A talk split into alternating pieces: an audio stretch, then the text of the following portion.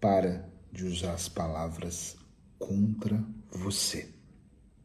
Eu não sei se você já observou, mas inúmeras vezes, inúmeras vezes nós usamos as nossas palavras contra nós.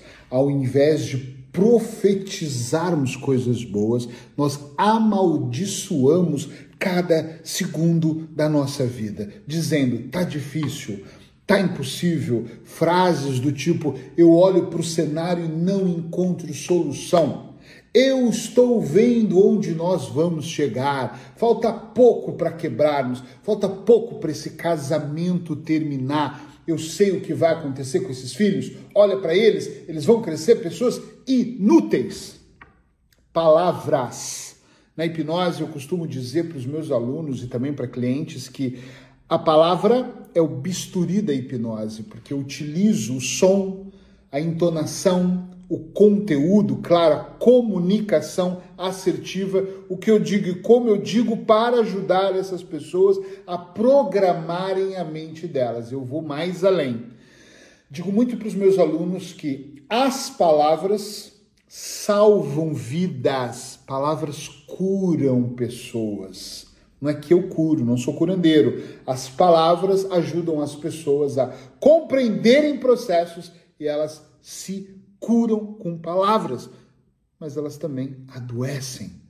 Adoecem quando elas começam a narrar uma vida. Narra... Tem, tem pessoas, gente, que tem uma narrativa, talvez não seja você, mas você conhece alguém, uma narrativa tão negativa, tão doentia que é: esse país é ruim.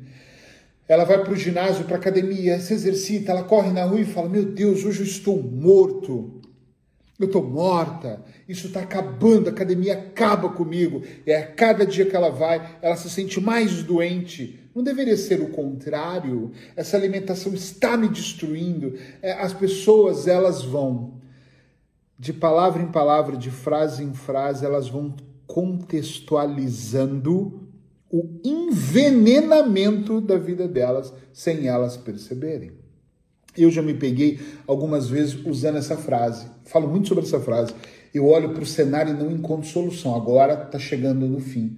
Opa! Fim de quê? Se eu olho, olha a mensagem que eu estou mandando para mim. Se eu olho para o cenário e não vejo solução, tá tudo bem. Eu poderia dizer assim: Poxa, eu estou olhando para o cenário e não estou vendo solução. Sheila, vem cá, vamos sentar juntos aqui, vamos pegar aqui o caderninho aqui, ó, vamos anotar aqui o que que nós podemos, em que se... gente, todas as vezes que eu não encontro solução, e eu também às vezes não encontro solução na minha vida, eu paro e penso, eu preciso escrever possibilidades até encontrar. Eu faço isso com clientes às vezes, eu sento com ele e falo, vamos lá então. O que, que você precisa? Ah, é porque eu não vejo uma oportunidade de trabalho. Então vamos lá. Número um, qual é a sua profissão? Número dois, qual habilidade você tem? Qual outra habilidade que você tem e não sabe que tem? Número três, como você pode adquirir uma nova habilidade? Quando eu vi, eu estou no número 70 e eu encontro uma solução. A grande questão é que a maior parte das pessoas amaldiçoam a sua própria vida porque elas não, ou elas têm preguiça, ou elas estão confusas, e eu entendo elas, ou elas não, tem, não querem buscar ajuda, elas têm vergonha. Quantas pessoas vêm até mim envergonhadíssimas porque parecem que não conseguiram sozinhos, precisam de ajuda? Busca ajuda. Eu estou aqui, outras pessoas que fazem o que eu faço estão aí para ajudar vocês. Busca ajuda de quem você confia, mas busca, porque quando nós começamos a traçar um caminho, nós começamos a perceber que existem soluções que elas estão mascaradas mas sem medo de errar, uma solução que você não vai poder utilizar mais, eu espero que a partir dessa dica terapêutica você não utilize mais, é usar de forma negativa as palavras, do tipo, não vou conseguir, não é para mim. É, eu, eu, já ouvi inúmeras vezes pessoas dizendo, portugueses, inclusive, eu atendo mais português do que brasileiro, não sei porquê, dizendo para mim assim, Eric, talvez estar nesse país não seja mais para mim. Essa cidade me faz mal. E eu penso, a culpa não é da cidade, porque eu moro numa cidade onde tem mais 200 mil pessoas que não tem essa questão sua. Então, o problema não é o país. Tem gente que fala assim, o Brasil tá horrível.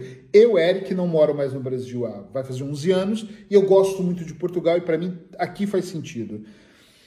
Mas tem milhões de pessoas no Brasil. Não é possível que para todas essas milhões de pessoas na cidade que eu venho, de São Paulo, tá ruim. Tem pessoas que amam aquilo e para elas fazem muito sentido estar tá ali. Então para de colocar, empilhar desculpas em situações que são totalmente irrelevantes. A vida fica difícil quando nós dizemos que ela vai ficar difícil. Eu treino quase todos os dias e eu falo, tem dias que não está fácil, mas então eu vou facilitar o processo. Eu escrevo todos os dias, inclusive sábados e domingos. Escrevo, adoro, é minha vida. Tem dias que eu estou mais cansado, aí eu não escrevo por duas horas, escrevo por 15 minutos, mas eu escrevo, porque eu estou bem posicionado com o que eu quero. É disso que eu estou falando, você precisa se posicionar naquilo que você quer e no que você vai fazer. Você precisa posicionar a forma como você fala. Milton Erickson, pai da hipnose moderna, ele falava muito sobre postura. Você precisa ter postura, postura, postura. Você não pode estar jogado de postura, postura na hora de falar, postura no que você quer fazer. Isso te dá um direcionamento brutal. Quando eu não tenho postura, eu falo de qualquer forma, eu amaldiçoo a todo tempo. Essas crianças vão crescer idiotas.